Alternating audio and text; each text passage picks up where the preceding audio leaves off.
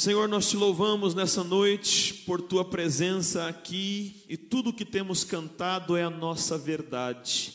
Pedimos que o teu Espírito Santo tenha liberdade entre nós para falar conosco neste lugar. E enquanto tu falas, cure, Senhor, liberte, salve, renove vidas neste ambiente. Nós te damos todo louvor por isso Espírito Santo, tenha liberdade para operar entre nós nesse momento, confirmando a tua palavra por meio destes sinais, em o nome de Jesus. Diga amém. Abra sua Bíblia no livro do profeta Daniel, capítulo 6. Vamos dar sequência à nossa série de mensagens sobre prosperidade em qualquer tempo. Prosperidade em qualquer tempo nós vamos ler apenas o versículo 4. Na semana passada nós lemos o versículo 3 e nós tratamos da primeira chave da prosperidade de Daniel em sua vida. A primeira chave foi a excelência. Você se lembra? Está no versículo 3, né? Ah, que diz que nele havia um espírito excelente. Então, agora trabalhamos o versículo 4, onde trataremos de outro princípio muito importante, que é a integridade. Integridade. Então já temos excelência e integridade. Preste atenção numa coisa. Eu não estou chutando o princípio para você. Eu não estou escolhendo palavras boas que soem bem do púlpito. Eu estou mostrando para você, na palavra de Deus, princípios de prosperidade na vida de um homem de Deus, um dos homens que mais prosperaram na Bíblia. Hoje, eu não vou me ater em conceituar prosperidade. Se você não veio semana passada, deve ter o vídeo aí da semana passada para você entender o conceito bíblico de prosperidade. Mas vamos hoje trabalhar sobre integridade. Verso 4, quem encontrou, diga amém. Então, os príncipes e os presidentes procuravam achar ocasião contra Daniel a respeito do reino, mas não podiam achar ocasião ou culpa alguma, porque ele era fiel e não se achava nele nenhum vício, nem culpa. Diga amém. Diga integridade chave de prosperidade. Você pode se assentar.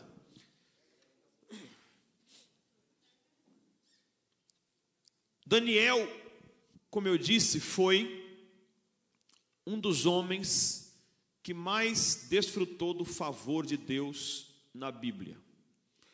É impressionante ver como aquele garoto que chega num contexto de oposição, num contexto hostil a ele, com 14 para 16 anos e chega até os 70 e poucos anos de idade e sempre avançando, sempre crescendo, sempre prosperando.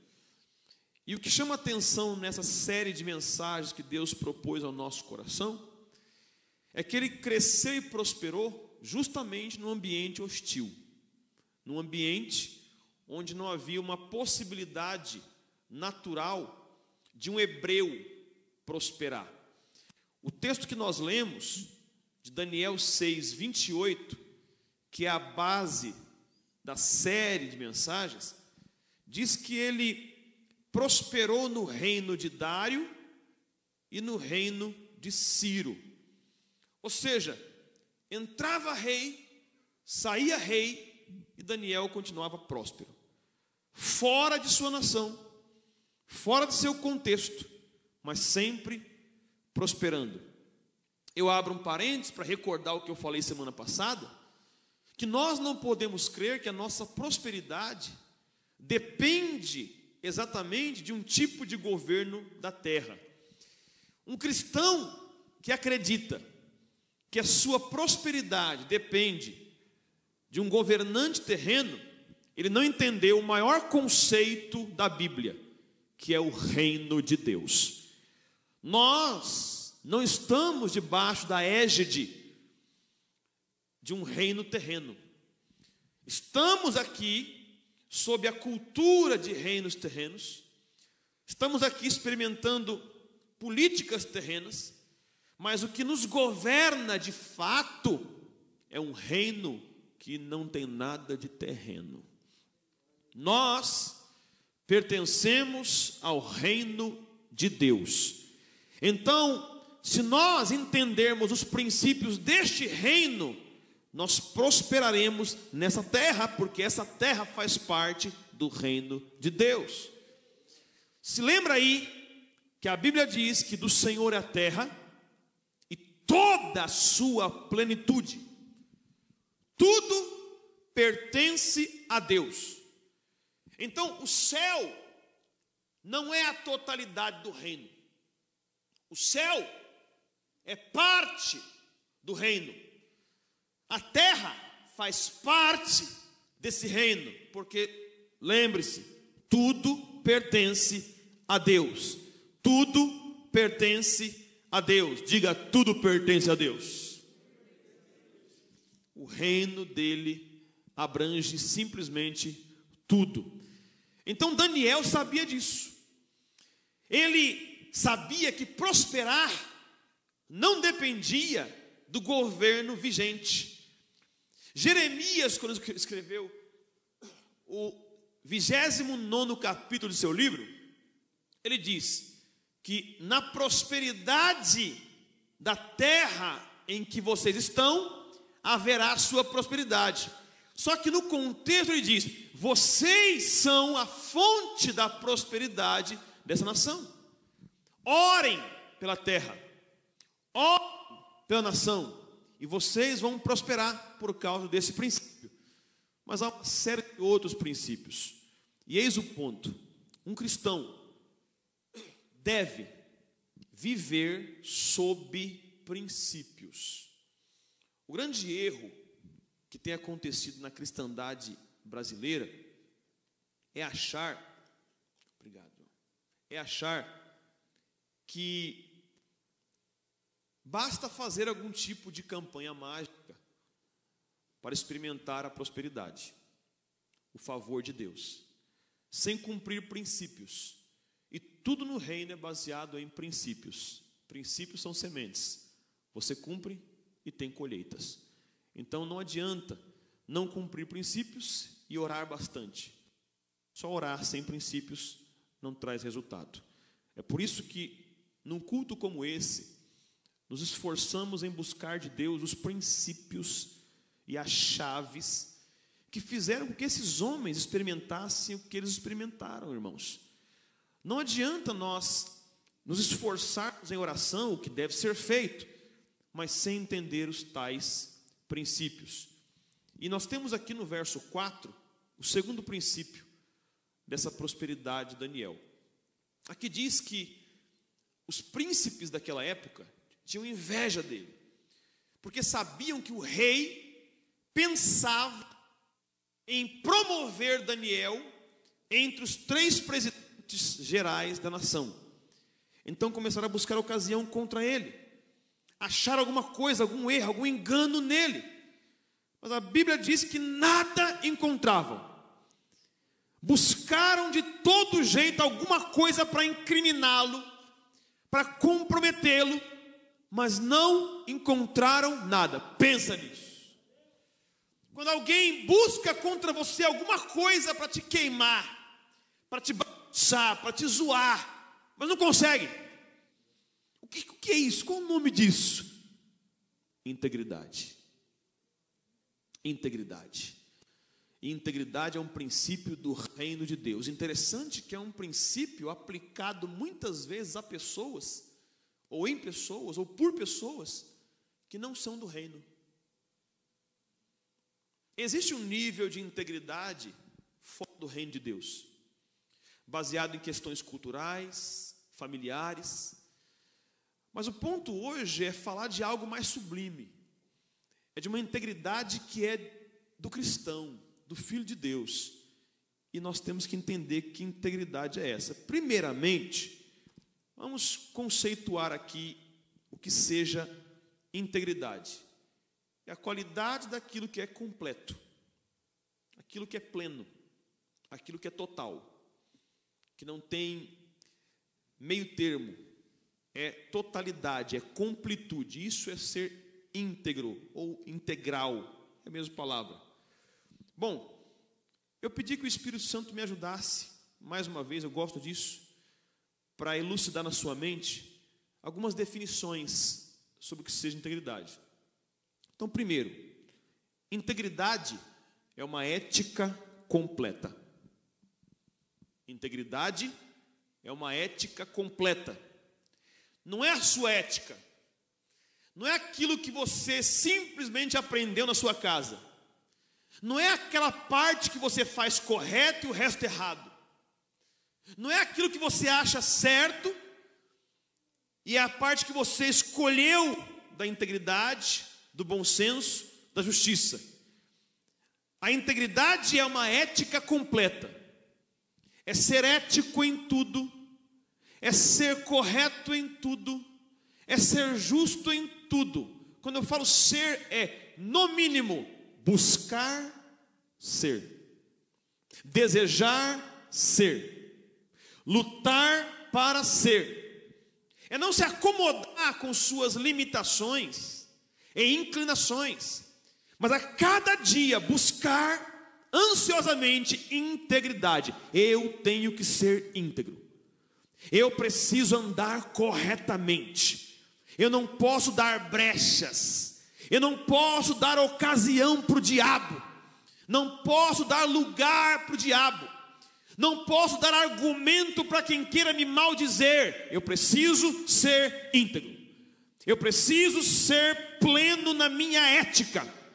Agora, na vida, em tudo, você tem que buscar essa integridade. Desde o trânsito, até a sua casa, até o setor da empresa. É uma constante busca pela integridade. Então, integridade é uma ética completa. Diga ética completa. Segundo, integridade é um padrão moral elevado. Integridade é um padrão moral elevado. Todos têm um padrão moral. Da mesma forma que na ética relativa, há um padrão moral relativo. Então, pessoas que são muito corretas em alguma coisa, mas são permissivas em outras. Isso não é integridade. Ser correto no que você acha que deve ser correto e andar errado no que você acha que deve andar errado, que pode ou que não tem problema, ou que ninguém vai ver, isso não é integridade. Integridade é pública e é privada. Aquele que é íntegro quando todos veem, é íntegro quando ninguém vê. Aquele que é íntegro na empresa, é íntegro em casa, é íntegro na igreja. Integridade fala muito de uma personalidade una, de um caráter uno, de não ser dúbio. O salmista escreveu no Salmo 119, verso 113: Aborreço a duplicidade, mas amo a tua lei. O que é isso? Eu não gosto daquilo que é duplo, daquilo que é bipolar, daquilo que é uma hora de um jeito, outra hora de outro. Eu amo a lei, eu amo a palavra, e a palavra nunca coaduna com bipolaridade. Eu aborreço a bipolaridade, eu aborreço a duplicidade, mas eu amo a tua lei. Em Tiago 1,8, está escrito que o homem dobre é inconstante em todos os seus caminhos. E inconstância não é integridade. Então, integridade é um padrão moral elevado, alto, que você busca nutrir na sua vida. A pessoa íntegra é aquela que busca nutrir integridade em tudo que faz, em tudo que fala e em tudo que é. E terceiro, integridade é um aguçado senso de justiça. aguçado senso de justiça. É alguém que não consegue lidar com a injustiça. Não consegue coadunar com o que é errado. Sente-se mal quando está perto daquilo que é errado.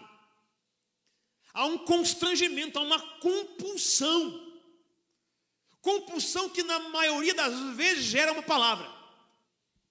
Na verdade, a integridade, que é essa, esse senso aguçado de justiça, é quase que profético. Um estilo de vida profético. Que é isso? É um senso tão aguçado de justiça que quase sempre, quando você vê a injustiça, você se manifesta. Você fala. E normalmente pessoas íntegras têm poucos amigos. Isso é um paradoxo. Não deveria ser assim.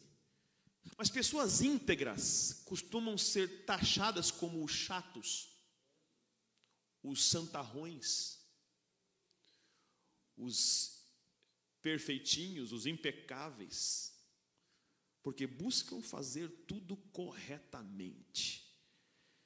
Sabe, o íntegro, ele dificilmente vai se sentir confortável em sair de casa com a carteira vencida, mesmo que precise.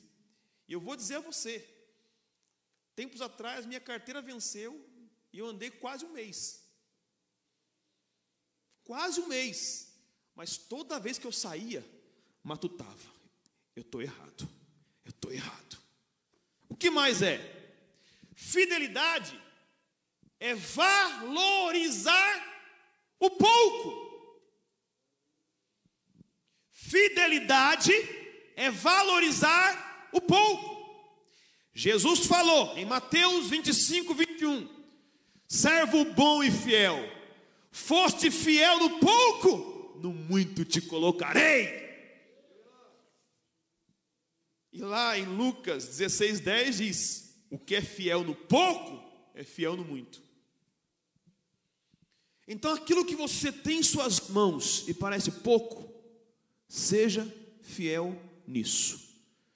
Fidelidade em pequenas coisas, fidelidade em pouco dinheiro, fidelidade em pequenas posições, fidelidade, seja fiel, porque a fidelidade tem recompensa. Tem recompensa. Provérbios 28, 20. O fiel abundará em bênçãos. A palavra de Deus não deixa ninguém de mão vazia. Para todo princípio tem uma bênção. Oh, glória a Deus. Para todo princípio tem uma vitória. Para todo princípio cumprido, a abundância. O fiel abundará em bênçãos. Ou seja, quem é fiel vai transbordar. Cedo ou tarde vai transbordar. Ah, pastor, mas sou fiel há tanto tempo e não vi nada. Vai ver, vai ver, porque cada semeadura tem um tempo de colheita. Se você é fiel, você vai colher. Eu gosto muito da frase do meu pastor, meu mentor, Toda vez que alguém vinha se queixar para ele que estava passando uma dificuldade, uma luta, uma prova, era sempre a mesma frase calma. Servo de Deus, ninguém perde por ser fiel. Está sofrendo? Mas não vai perder nada. Está doendo? Não vai perder. Por quê? É fiel? Está tudo sob controle. Se é fiel, com certeza vai passar lutas, dificuldades, provações, calúnias, difamações, incompreensões, mas permaneça fiel. Permaneça fiel, porque ninguém perde por ser fiel. Isso aqui devia estar na Bíblia. Tão bom que é. Eu queria ter um texto assim diz a Bíblia, não está, mas é, é bíblico. É princípio de Deus, ninguém perde por ser fiel. José não perdeu, Moisés não perdeu, Abraão não perdeu, Isaac não perdeu, Jacó não perdeu, Jesus não perdeu. Ninguém perde por ser fiel. Olhe para o seu irmão e diga: ninguém perde por ser fiel. Fala aí. Aprende aí. Glória a Deus. Agora vamos lá. Para concluir essa parte da fidelidade, que é a integridade. A quem devemos ser fiéis? Vamos lá. Vamos destrinchar esse princípio, esse valor. Segundo as Escrituras, o que nós vemos na Bíblia, na vida dos heróis da fé, a quem devemos ser fiéis? Em primeiro lugar, a Deus e a Sua palavra. É a primeira coisa. A quem eu devo ser fiel? Ao meu Deus. Eu tenho que ser fiel a Ele, porque Ele me salvou, porque Ele me redimiu, porque Ele me libertou, porque Ele me lavou com seu sangue. Eu devo ser fiel a Deus todos os dias da minha vida. Mas não basta dizer eu sou fiel a Deus sem ser fiel à Sua palavra, porque ser fiel a Deus implica em dizer que você é fiel ao que Ele falou, ao que Ele mandou você fazer. Você não tem como dizer eu sou fiel a Deus se você não é fiel ao que ele falou. E o que ele falou está escrito. O que ele falou está em sua palavra. E algumas vezes ele falou coisas a você em particular. Seja fiel à voz mais íntima de Deus no seu coração. Mas certifique-se de que essa voz mais íntima está totalmente alinhada com a voz escrita. Porque se essa voz íntima está desalinhada com a voz escrita, é outra voz. Qualquer voz que você ouça no seu interior, e você diga, uma coisa estou com um sentimento que, procure saber, está alinhado com a palavra escrita, está alinhado com a doutrina, Está alinhado com o que Deus deixou aqui na Bíblia Sagrada? Se está alinhado, avance. Vai adiante, porque Deus é contigo. Seja fiel a Deus e a Sua palavra. Agora, uma das coisas mais chatas nesses 22 anos de ministério, 20 anos de pastorado, para mim, foi as vezes que eu ouvi pessoas saindo da direção de Deus dizendo que Deus mandou. No começo eu tentava confrontar, no começo tentava dissuadir, tirar a pessoa daquele engano, mas hoje, quando alguém vem até mim dizendo, Pastor, Deus falou comigo, e eu farei tal coisa, irei para tal lugar, e quando eu sei que não foi Deus, coisa nenhuma, quem sabe quando é Deus? porque a pessoa faz coisas que não estão alinhadas com princípios de Deus e com Sua palavra. Mas se a pessoa vem até mim e diz: Deus falou comigo. Uma vez um chegou e me falou: Pastor, Deus falou comigo, o que o senhor acha? O que eu acho? Se Deus falou, o que, que eu vou achar, meu filho? Se você sabe que Deus falou, a minha opinião não vale mais nada. Agora, se você dissesse, pastor, eu tive uma impressão no meu espírito, eu acho que é Deus, mas eu queria saber a sua opinião. Ok, então vamos, vamos alinhar. Aí sim. Agora, se a pessoa vem, Deus falou comigo, acabou. Deus é a autoridade final na vida do homem. Não tem pastor que dissuada alguém que diz Deus falou. Não tem apóstolo, profeta, evangelista, pastor, mestre, bispo, arcanjo, semideus. Não tem.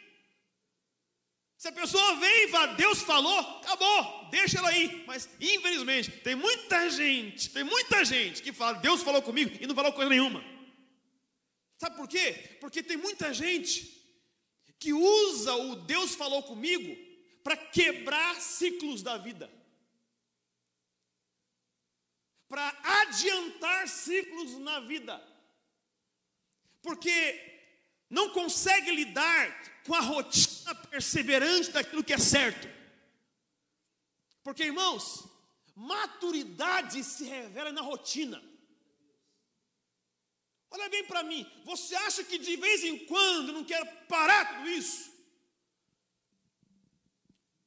Você acha que de vez em quando eu não quero abdicar das minhas funções pastorais? Porque é uma rotina, é uma rotina intensa, intensa, às vezes quase dolorosa. Só que tem tempos de refrigério que a gente respira. Esse é o problema. A vida é de ciclos.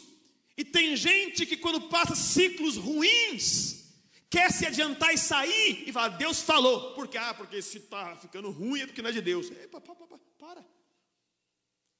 Nem tudo que é de Deus vai ser flores.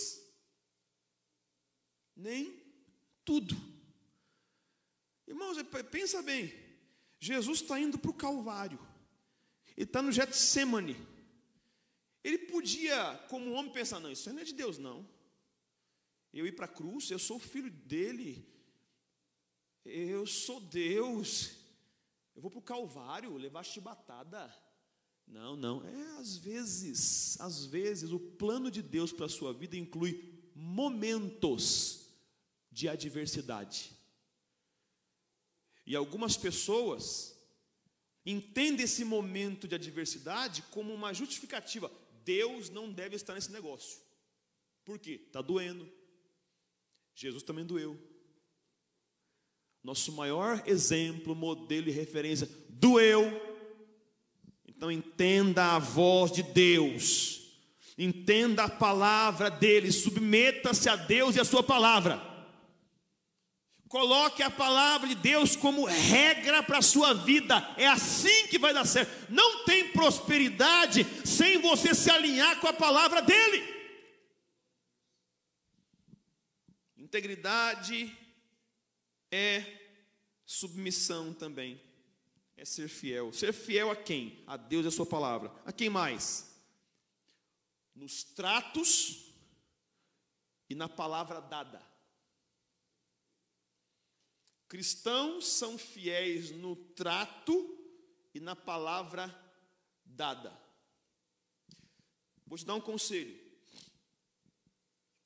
Nunca estipule o tempo da sua fidelidade a ninguém, que não seja seu cônjuge, é claro, mas nunca estipule o tempo dizendo, estamos juntos para sempre. Não faça isso. Você pode até ir até o fim, para sempre, mas não prometa. Não fale isso. Sabe por quê? Porque a maioria dos homens de Deus, dos líderes, dos patrões, são os que mais ouvem isso. Os que mais veem ao contrário. Se você um dia chegar numa posição, ou já está numa posição de liderança, gerência, chefia, Aprenda uma coisa. Essa semana morreu um homem chamado Colin Powell. Colin Powell foi o secretário de segurança dos Estados Unidos. Um grande homem da segurança do país mais seguro do planeta. Ele falou uma coisa antes de eu começar o ministério que me marcou. Quanto mais posição você tem, menos verdades você ouve. Não é que você não vai ouvir verdade mais.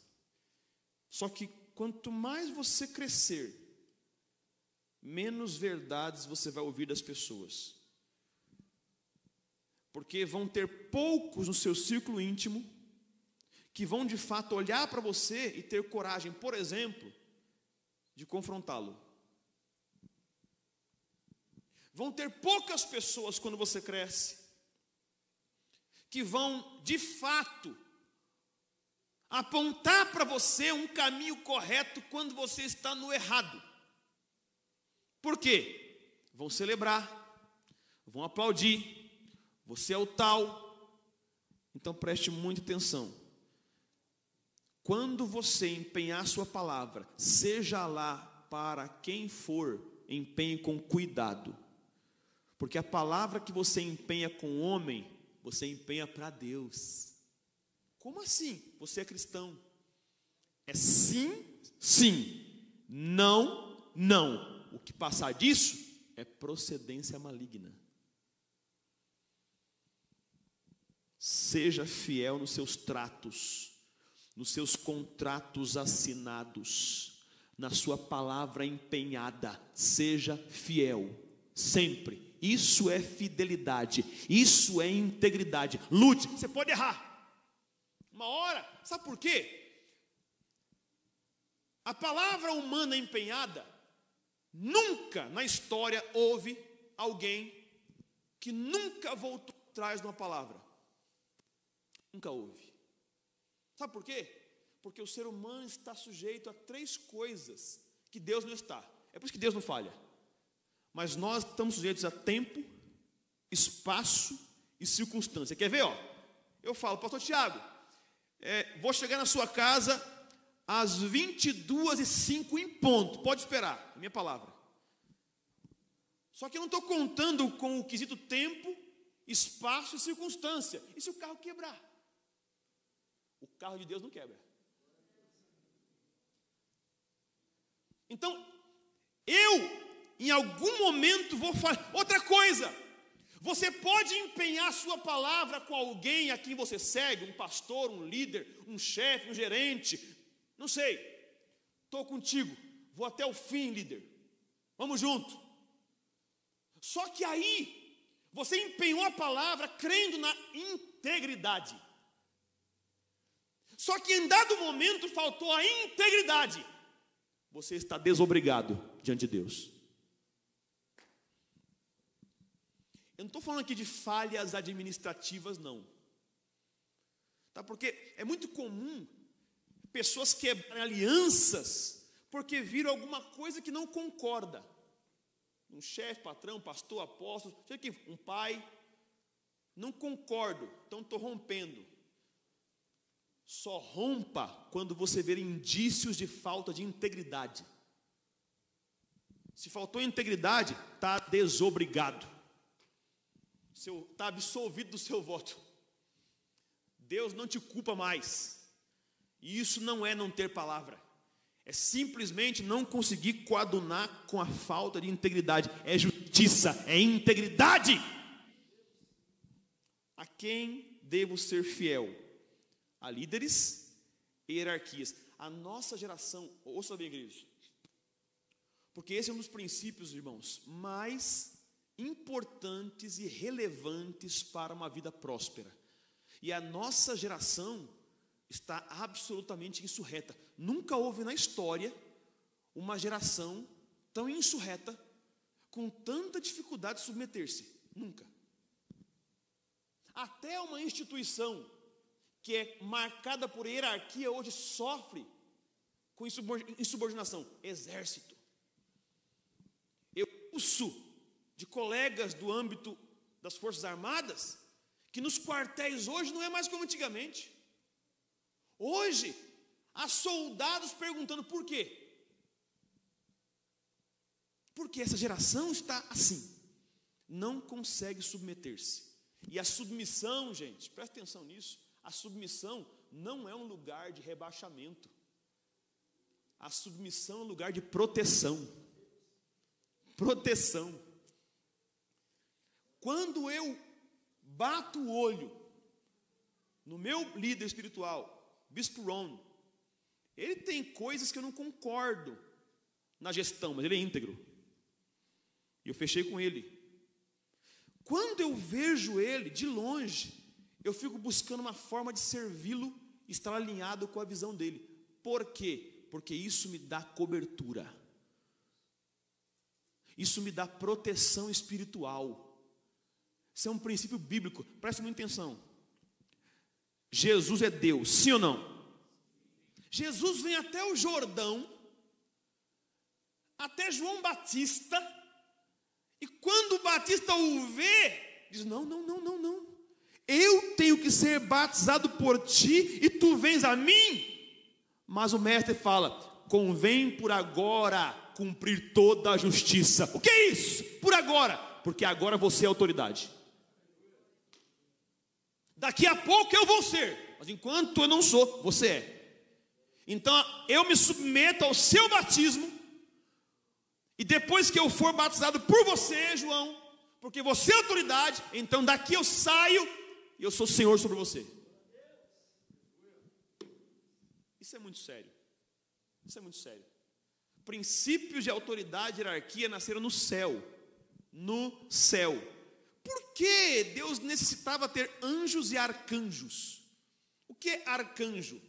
Vem do prefixo arque, que é maior, superior, anjo superior. O que é isso? Hierarquia no céu. Gabriel é um arcanjo, Miguel é um arcanjo, e há anjos, serafins, querubins. Isso significa que há uma hierarquia. Só que, aí é que está. O que se perdeu em muitas igrejas na terra?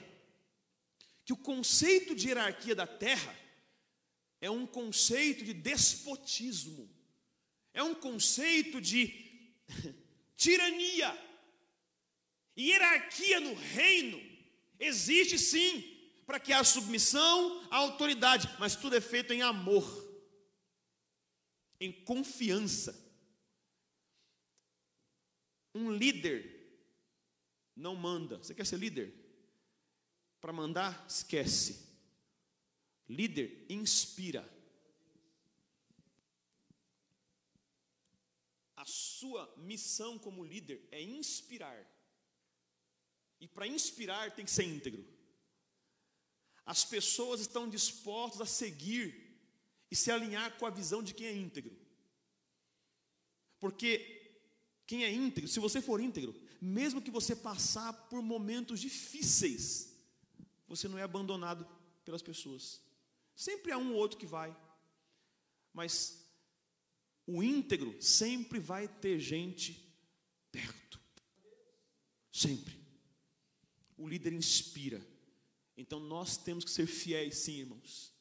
Fiéis a líderes, a autoridades, a professores, a pastores, a patrões. Temos que ser fiéis. Fiel patrão é você assinou um contrato na empresa. E quando assinou o contrato, estava lá que você ia submeter a um gerente, goste ou não.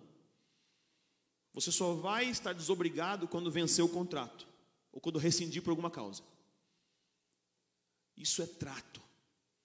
Lembra do fio do bigode? Como valia, não? E hoje? Nós temos que nos submeter e ser fiéis a autoridades constituídas. Nós temos que ser, mesmo não gostando às vezes, temos que ser. Isso é um princípio de bênção de Deus. Se você quer experimentar o favor e a bênção de Deus, irmãos, preste atenção, eu, eu, vou, eu vou insistir mais um minutinho nisso aqui. O caso clássico da Bíblia sobre isso é por que Davi tinha que poupar Saul? Por quê? Saul vivia no encalço de Davi tentando matar ele o tempo todo. Davi vivia em fuga, antes de ser rei era um fugitivo. Por quê? Saul matar. Saul era rei e sabia esse garoto tem potencial. Esse garoto está tá chegando longe, está ganhando fama. Se eu deixar ele vir, ele vai pegar meu lugar. Então Saul queria matá-lo, tinha inveja dele. Em duas ocasiões aconteceu a mesma coisa. E uma foi assim: Saul caçando Davi, não encontrou, era tarde, vamos acampar por aqui, amanhã a gente procura mais. Acamparam na montanha. E aí Davi, sorrateiro, rato, né? Subiu a montanha, cortou o manto de Saul. Saul dormindo e voltou. E aí de manhã Saul acorda, o manto cortado, e Davi com o manto a pontinha lá do outro lado. Saul! Deixa eu falar com teu servo aí, teu, teu general aí. Você não foi capaz de guardar o teu rei? Eu tive a vida dele em minhas mãos e poupei. Interessante, quando Davi cortava o manto, tinha um servo com ele. Meu senhor, Deus colocou Saul na tua mão, e agora, mata ele longe de mim tocar no ungido do Senhor. Ungido? O homem estava endemoniado. Porque, irmãos, presta atenção. Ser ungido está aqui no tempo verbal. O ungido não é porque tinha unção. O ungido é porque foi ungido. E quem revoga unção? Um homem não consegue retirar a unção de outro homem. Vou tirar a unção, agora eu mato. Não dá. Vou tirar a unção, agora eu traio. Não dá. Vou tirar a unção, agora eu perturbo. Não dá. E a coisa boa é que você é ungido do Senhor. Isso traz um senso de proteção divina. Isso faz você entender que você é quase intocável, aleluia! É tão bom saber, eu sou ungido, eu sou ungido. Não quer dizer que eu posso fazer o que eu quero, quer dizer que eu estou debaixo da autoridade de Deus, quer dizer que Deus me escolheu, então eu sou ungido. É por isso que eu não posso tocar em você, porque tem muito ungido que toca em gente que ele acha menor. Só que ele esquece que todo filho de Deus recebeu um nível de unção. Eu não posso destruir, eu não posso tocar. Já fui questionado. Ao longo desses anos de pastorado, eu lidei com infidelidade dentro da igreja. Com pessoas que se levantavam abertamente contra a minha liderança. E eu sabendo os colocava para pregar, para cantar, e me perguntava, pastor, por quê? O senhor sabe, pois é, mas ele é ungido. Deus vai tratar com ele. Isso é entender o que é unção. Nós temos que entender o que é unção. Só Deus pode tocar. Só Deus pode resolver. Só Deus. Para terminar essa parte, a quem devemos ser fiéis? A nossa família. Seja fiel à sua família. Se você constituiu família, você está obrigado. Seja fiel à sua esposa, ao seu marido, filhos aos seus pais. Filho, nunca abra sua boca para dizer a tolice tal. Qual? Não pedi para nascer. Uma vez, pastor José era adolescente, chateada com, com os pais, coisa de, de adolescente, né? Ela disse: Não pedi para nascer. Aquela raquete gigante, aleluia, do Monjorês, voou na boca linda da pastora Gisele. Eu não vi a cena, não namorava com ela ainda. Ela me contou. Mais que merecido. Porque a vida é uma dádiva divina. E aqueles que foram instrumentos de Deus para colocar você no mundo, merecem o teu respeito, a tua honra e a tua fidelidade. Agora presta atenção. Nós somos contra os valores da máfia. Sim ou não? Mas uma coisa que eu li uma certa vez sobre a máfia italiana, em relação à família. Interessante isso. Eles dizem o seguinte: não confie num homem que não é fiel à sua esposa. Porque se não é fiel à sua esposa, não vai ser fiel a ninguém. Máfia italiana. Entre os mafiosos italianos, raramente há caso de adultério.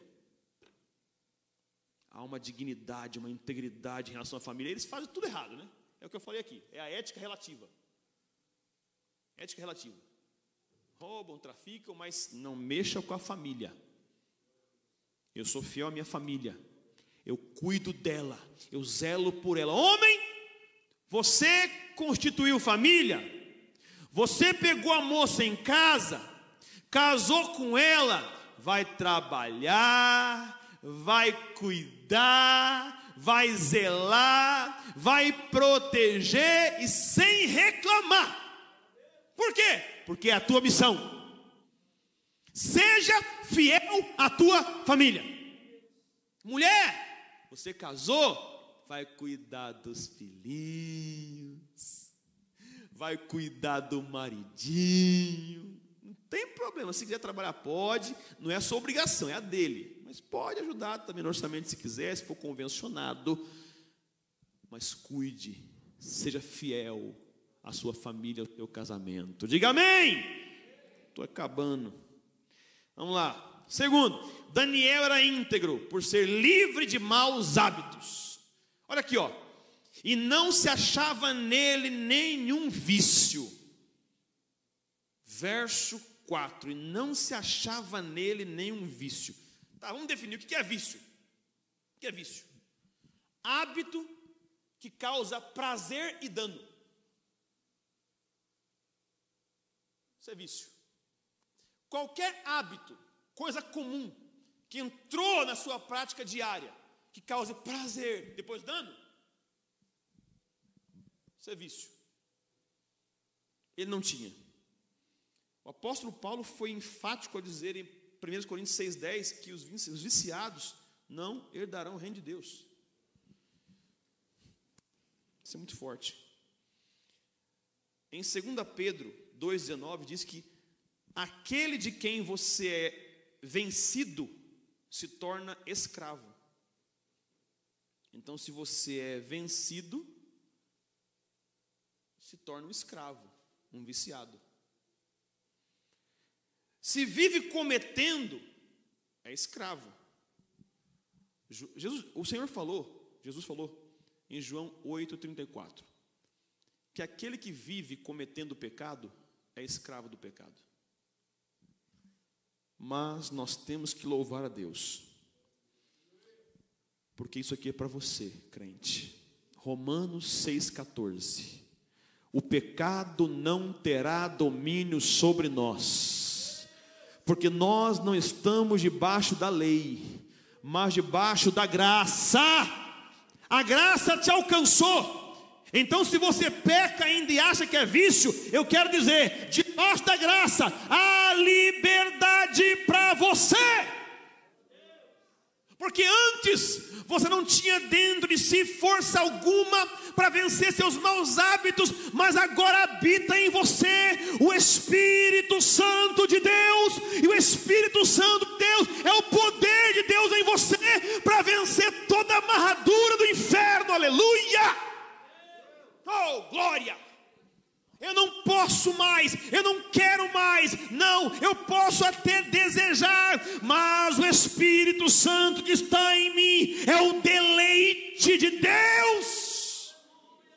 Oh, glória!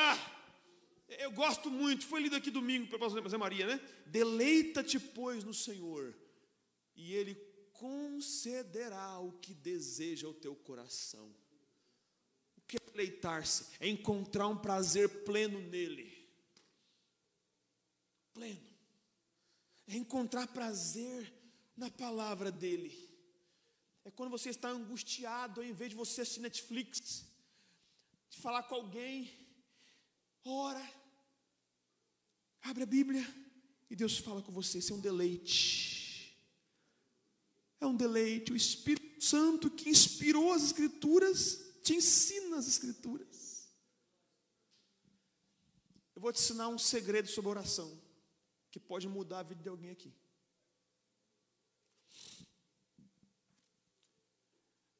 Oração não é monólogo é diálogo. E a parte mais importante da oração chama-se meditação. Então, a maior problemática das pessoas concernente à oração é: eu não vou ter o que falar depois de um tempo. Esse é o problema. Eu conheço pessoas, já conheci pessoas que oravam duas horas de joelho e não tinham comunhão com Deus. porque era uma prática religiosa de sua denominação. Há denominações que ensinam a prática ritualística da oração por uma duas horas. Isso é maravilhoso, mas desde que se aprenda a meditar. Porque é assim, ó, se você orar cinco minutos e depois meditar sobre o que você orou, você vai ouvir a voz de Deus e vai se surpreender como é alta. Agora, se você só blá, blá, blá, blá, blá, amém, e for para fazer suas coisas, você nunca vai ter direções de Deus na vida. Nunca vai conhecer a Deus, ter intimidade com Ele. Meditação. E na meditação inclua a palavra dEle. Eu não sou favorável de você viver todo dia como única prática de leitura o orai. Vê onde caiu. Mas só que, às vezes é bom. Sabe? Quando você está perdido interiormente, e você ora a Deus sobre aquilo, e busca o Senhor, e medita. Você abre a Bíblia, e de repente uma palavra que você leu mil vezes se torna rema, quase um outdoor na Bíblia. Parece que está luminosa a palavra, fluorescente, resplandecente, fulgente, gloriosa, saltando na Bíblia. Isso é Deus falando com você. Os céticos não vão entender isso, mas você pode experimentar isso. Não fique só falando com Deus, ouça Deus, eu repito, você vai surpreender como Ele fala alto. Mas é no espírito, no coração. A impressão é forte demais, é retumbante demais, mas é sempre muito sucinta, e nem sempre é repetitiva. Normalmente a voz de Deus para responder vem com palavras muito rápidas. É por isso que tem que meditar em silêncio interior, não pensando em outras coisas. Sabe, uma das palavras que Deus falou comigo ultimamente, mais marcante, foi um tempo atrás. Ele sempre fala em outras coisas, mas aquela foi muito, muito clara. Foi quando um membro, eu, eu estava orando para que na pandemia nenhum membro dessa igreja perecesse. Eu clamava todos os dias, Senhor, que ninguém pereça, nenhum membro, nenhum irmão, nenhuma irmã, nenhum jovem, nenhum, nenhum homem, nenhuma mulher, ninguém, todos orando, orando, clamando, clamando, clamando. E aí um jovem foi-se. Ele tinha três meses na nossa igreja, tinha acabado de passar pela integração. Ele foi internado e, infelizmente, partiu para o Senhor. Partiu salvo, graças a Deus. Estava firme. Mas eu fiquei muito abatido. Muito mal. E foi imaturo da minha parte. Foi imaturo. E numa oração, eu falei uma bobagem sem tamanho. Precipitado. E Deus, como o Senhor pôde levar minha ovelha? E aí eu vi a voz de Deus. Eu parei. Eu acho que ele me parou. Ele disse assim: ó, Ovelha de quem? E eu terminei a oração.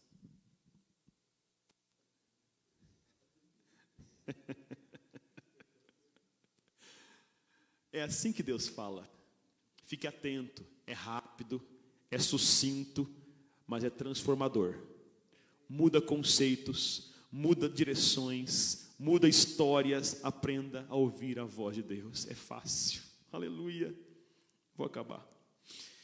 Terceiro e último, sobre integridade. Daniel era íntegro, pois não tinha pesos de consciência. Em 1 Timóteo 1,5 diz que o fim do mandamento é esse: um amor puro, uma consciência pura, uma fé não fingida. Por que existe a palavra de Deus? Para limpar a tua consciência, para você andar de cabeça erguida para que o diabo não tenha como acusar você, porque você está debaixo do sangue, debaixo da graça. Fique em pé, aleluia.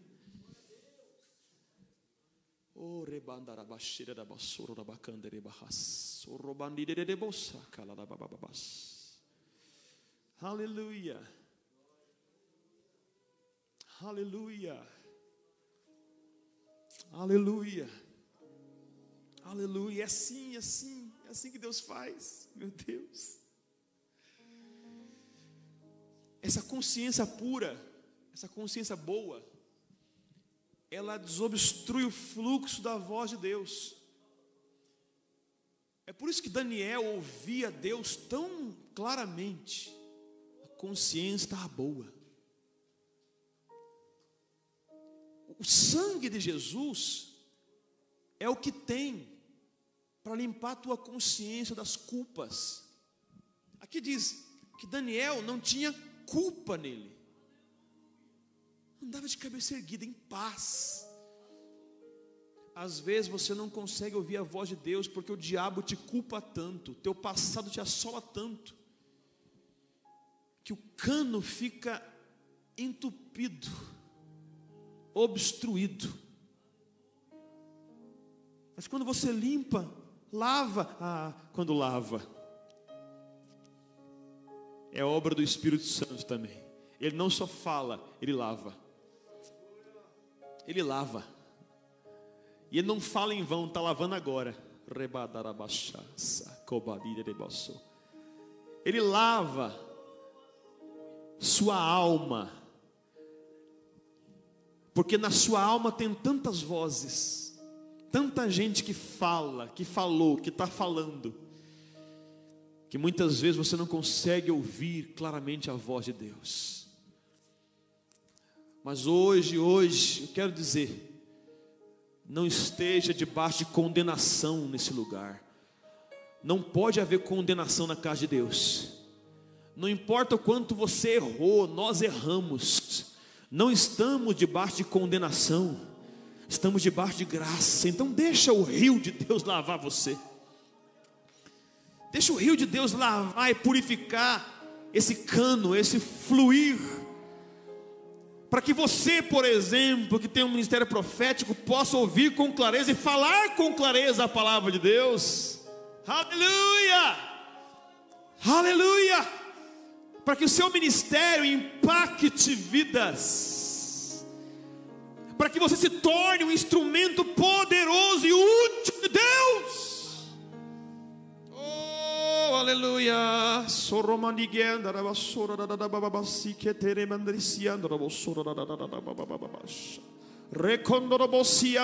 da Recotosianda da da da basido da basura mama mama sindre de de de bossa candere mama mama.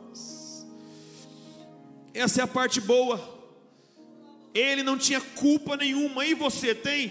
Presta atenção, Romanos 3, 23 diz que você teve culpa todos pecamos e destituídos estávamos da glória de Deus. Mas você tem que lembrar o versículo, acho que mais citado nessa igreja. 2 Coríntios 5, 21. Aquele que não conheceu o pecado, Deus o fez pecado por nós para que nele fôssemos feitos justiça de Deus. Oh, meu Deus! Daniel não era culpado porque andava sob a lei, mas nós não somos culpados porque alguém levou nossa culpa antes.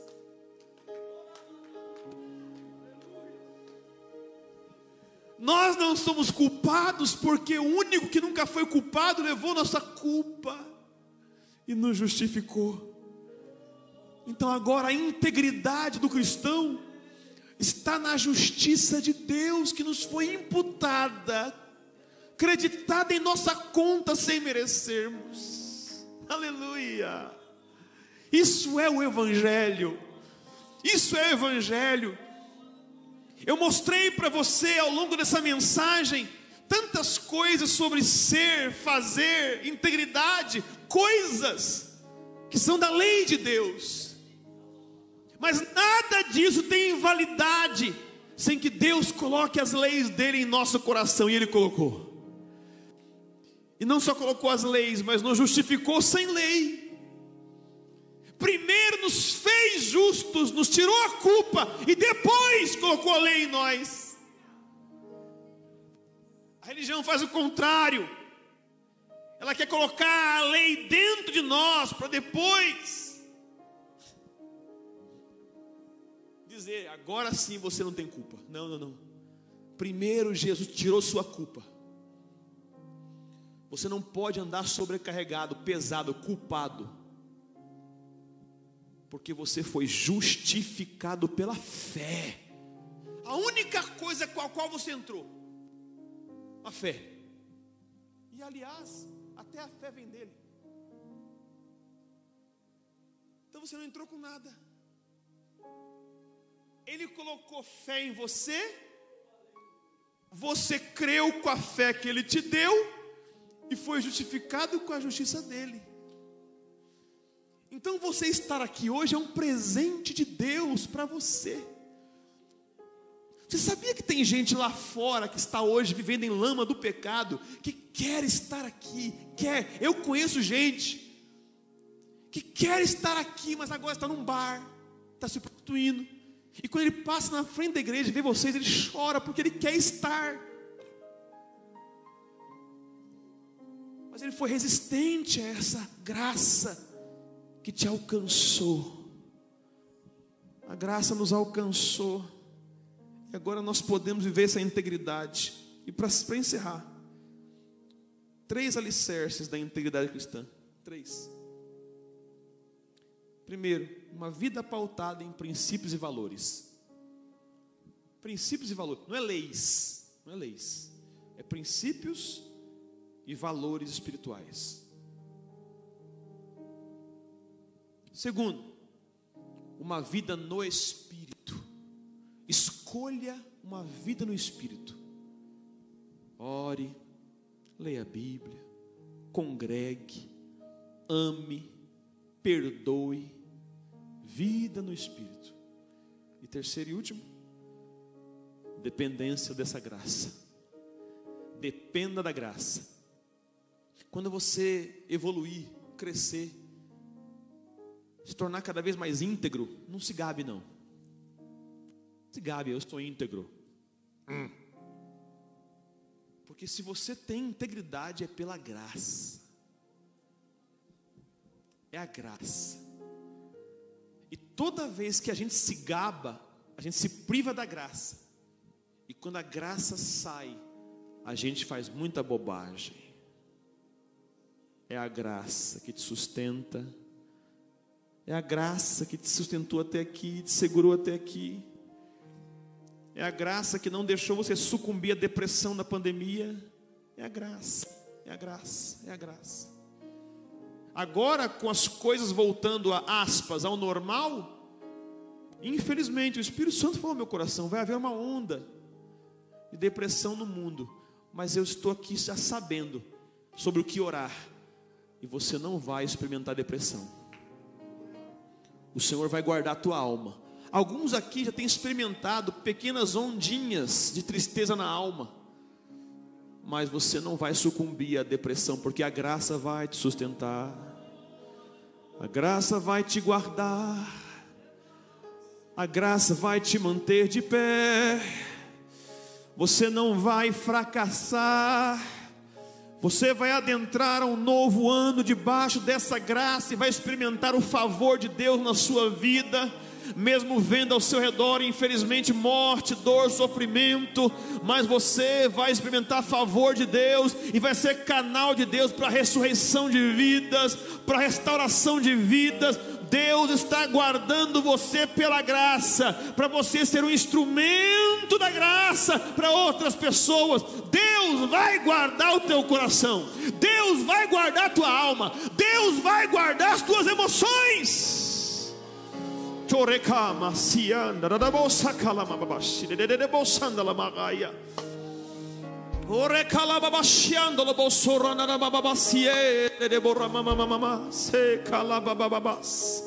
Agora por um instante, irmãos, vamos terminar, mas por favor, ore, ore, ore ao Senhor. Se você é batizado com o Espírito Santo, fale em mistérios agora, fale em línguas do céu.